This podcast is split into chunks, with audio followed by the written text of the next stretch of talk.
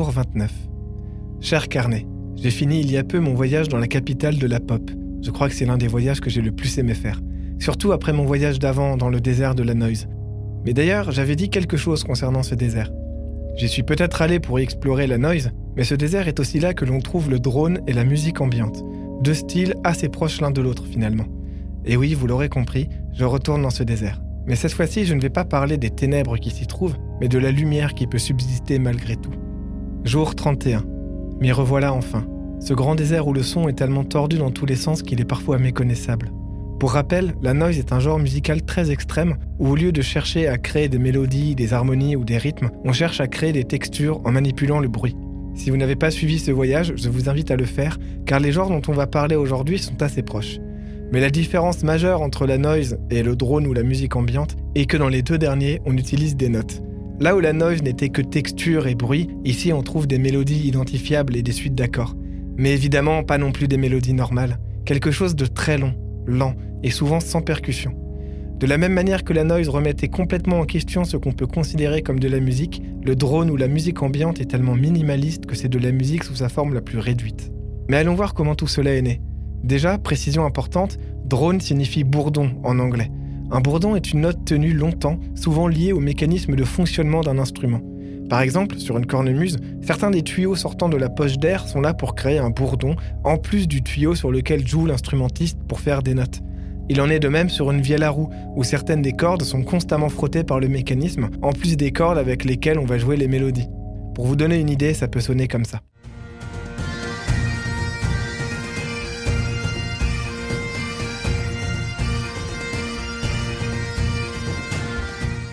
En Inde, on crée des bourdons grâce au tamboura ou aux harmoniums. C'est sur ces bases de bourdons que les musiciens vont improviser. La présence de bourdons dans la musique est donc très vieille, et si cette pratique est souvent liée aux musiques traditionnelles, elle se trouve aussi dans la musique actuelle à des degrés différents évidemment. Donc quand on parle de drone, il s'agit d'un genre où le bourdon devient l'élément clé et principal de la musique. Alors quelle est la différence avec la musique ambiante? Eh bien cette dernière est sensiblement la même chose, mais avec plus de changements dans les notes ou les accords. Mais en fait, dans le drone, il y a des changements aussi, comme dans l'ambiant. Et l'ambiant peut mettre beaucoup de temps à changer d'accord en faisant presque des bourdons et. Oui, c'est compliqué. Vous comprenez pourquoi j'ai décidé de parler de ces deux genres en même temps. Ils sont en fait très similaires. Historiquement, on considère que c'est le compositeur Lamont Young qui est le premier à avoir créé de la musique uniquement à partir de bourdons, avec son trio for strings, dont voici un extrait.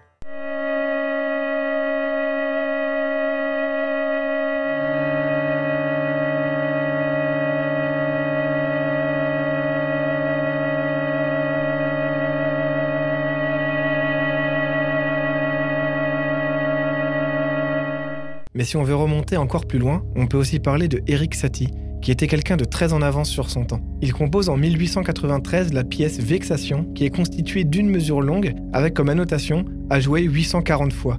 Le motif étant déjà long en soi, si on le répète autant de fois, on se retrouve avec une œuvre durant entre 15 et 25 heures. Il a également théorisé le concept de musique d'ameublement, soit une pure musique d'ambiance ayant pour but d'accompagner des instants du quotidien. Satie était même frustré que des gens s'attardent sur la composition de ses morceaux ou les écoutent attentivement. C'était vraiment un sacré personnage et il mériterait presque un épisode à lui tout seul. Mais pour le moment, continuons notre petit tour historique des genres. Pour rester dans le monde de la musique savante, on peut aussi parler de la musique minimaliste. C'est un courant né dans les années 60 avec comme figure célèbre Steve Reich ou Philip Glass. Mais pas que, on peut aussi parler de Terry Riley, Arvo Pärt ou bien la Monte Young dont je parlais plus tôt. Le mouvement minimaliste se base sur la répétition de phrases simples, mais quand même changeantes dans le temps. Le minimaliste a eu de nombreuses interactions avec les musiques actuelles, que ce soit avec The Velvet Underground, Kraftwerk ou bien Brian Eno. C'est d'ailleurs ce dernier, Brian Eno, qui conceptualisera le genre de la musique ambiante, justement.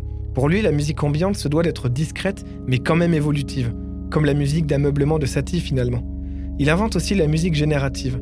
La musique générative repose sur un principe assez contre-intuitif. La composition de ces œuvres n'est justement pas du fait d'un compositeur, mais d'un système générant du son où le compositeur est un élément de chaos. Et toujours pour Brian Eno, la musique générative doit être en continuel changement. N'est peut-être pas très clair vu comme ça, donc je vais vous donner un exemple concret, son album Ambient One, Music for Airport, dont voici un extrait.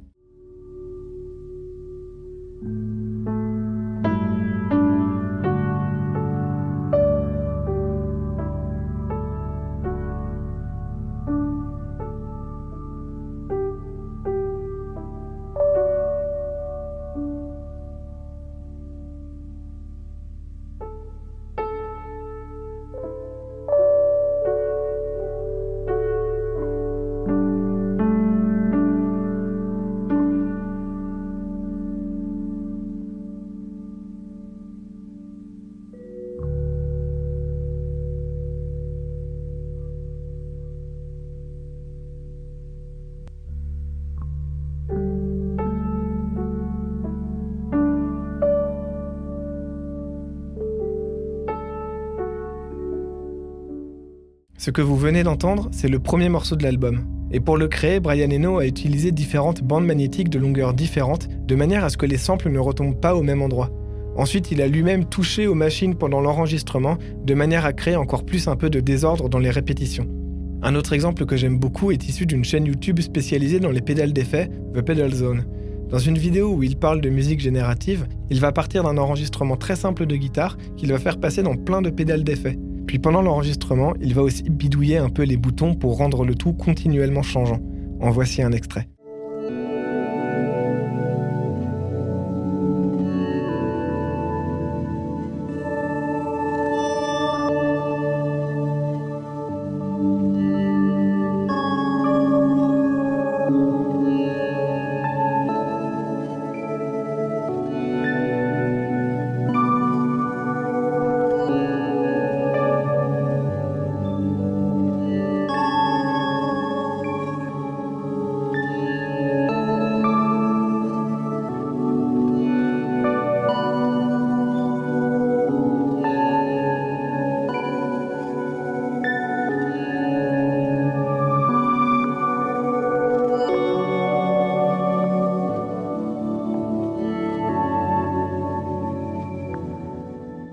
Un des grands noms de la musique ambiante, c'est William Basinski.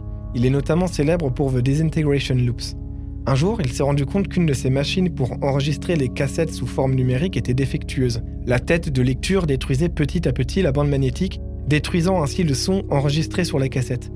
The Disintegration Loop est donc un morceau assez étrange, où on entend littéralement la mort d'une bande magnétique, la musique tentant de persister malgré tout le bruit et le silence qui s'installe.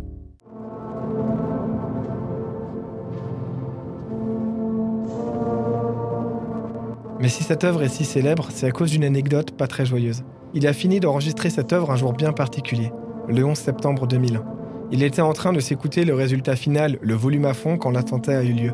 Alors, complètement choqué, il a laissé la machine tourner. Tout le voisinage l'a entendu et il est ainsi devenu malgré elle l'hymne du 11 septembre.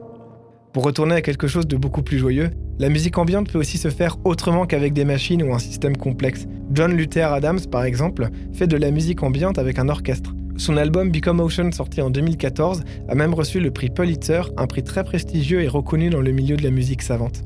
C'est un album très beau, mimant grâce à la musique le côté autant tumultueux que calme de l'océan et le mouvement perpétuel des vagues. Mais ce n'est pas son seul album cherchant à imiter la nature. Avant Become Ocean, il avait sorti Become River, et après tout ça, il a sorti en 2018 Become Desert. Mais puisque Become Ocean est le plus connu, en voici un extrait.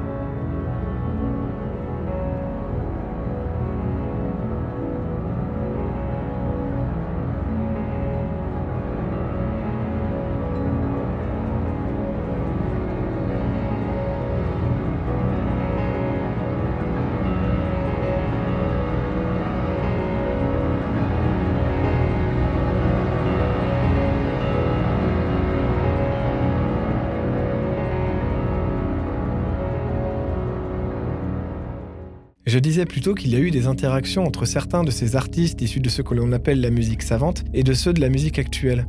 La Young a créé en 62 le Théâtre de la musique éternelle, qui était un collectif d'artistes d'horizons divers et qui fut une des pierres fondatrices du drone. Et un des membres du Théâtre de la musique éternelle, John Cale, faisait partie du groupe de rock The Velvet Underground.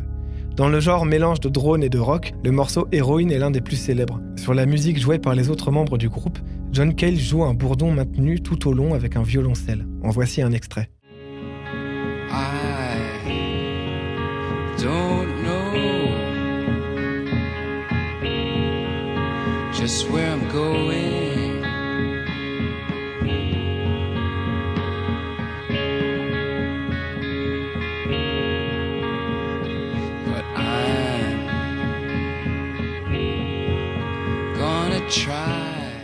Mais limiter leur musique à ça n'est clairement pas leur rendre justice. The Velvet Underground est l'un des groupes les plus influents et les plus reconnus dans le genre de l'expérimentation dans le rock.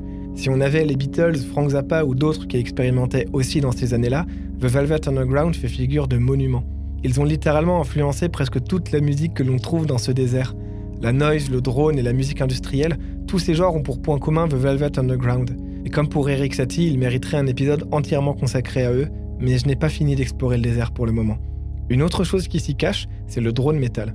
C'est un genre qui se caractérise par l'utilisation de guitares très saturées avec beaucoup d'effets. Le chant se fait rare, mais quand il y en a, c'est presque tout le temps du chant guttural, donc du chant crié. Le résultat est donc absolument massif. Le groupe considéré comme le créateur du genre, c'est Earth, fondé en 89. Mais le plus connu et le plus représentatif du genre, c'est Sun. Sun est notamment connu pour leurs concerts où le volume est extrêmement fort et pour leur scénographie impressionnante. Imaginez des hommes portant des espèces de toges noires, des grandes capuches masquant leur visage et beaucoup de fumée sur scène. Et maintenant, imaginez qu'ils jouent ceci.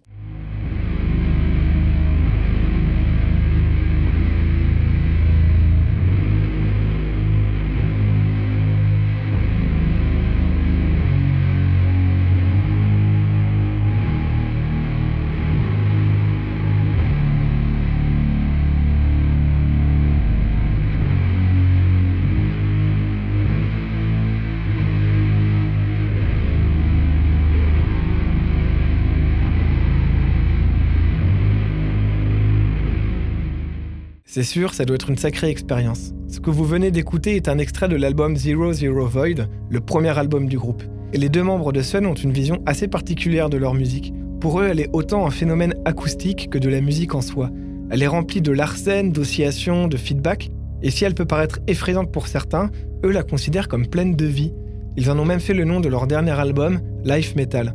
Bon, c'est aussi une blague par rapport au genre du death metal, mais au-delà de l'ironie de la chose, je trouve ça intéressant de voir dans une musique aussi sombre et extrême de la vie et de la lumière. La pochette de l'album Life Metal est d'ailleurs pleine de couleurs, et des couleurs chaudes en plus. Voici du coup un extrait du premier morceau de l'album, Between Sleipnir's Breaths.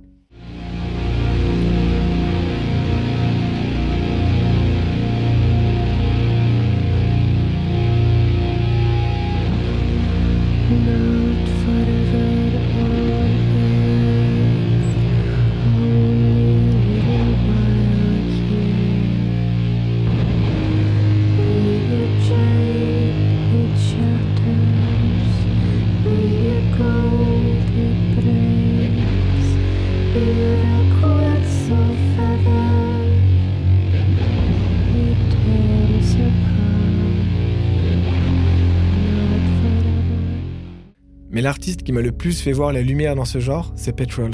Petrols est le projet solo de Oliver Barrett, un multi-instrumentiste anglais qui a ajouté des éléments drone et ambiants à ses influences électro, expérimentales et même un peu pop. Ce n'est clairement pas un projet très connu, mais c'est en le découvrant totalement par hasard que j'ai commencé à écouter ce genre de musique. C'est un peu ma petite perle, mon oasis dans ce désert. Le dernier album, The Dusk Loom, contient certaines des ambiances les plus lumineuses et pleines d'espoir que je connaisse, comme par exemple sur le morceau Tiny Specks of Light, dont voici un extrait.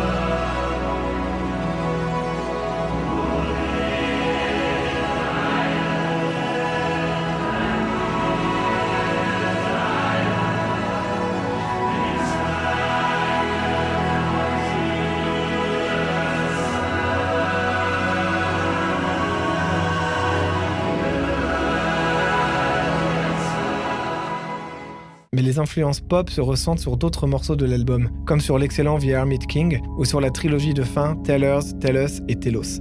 Beaucoup de genres se mélangent pour donner au final quelque chose pouvant être très intimiste comme tout à fait grandiose. Voici pour illustrer mon propos un extrait de deux des morceaux dont j'ai parlé avant, The Armid King et Telos.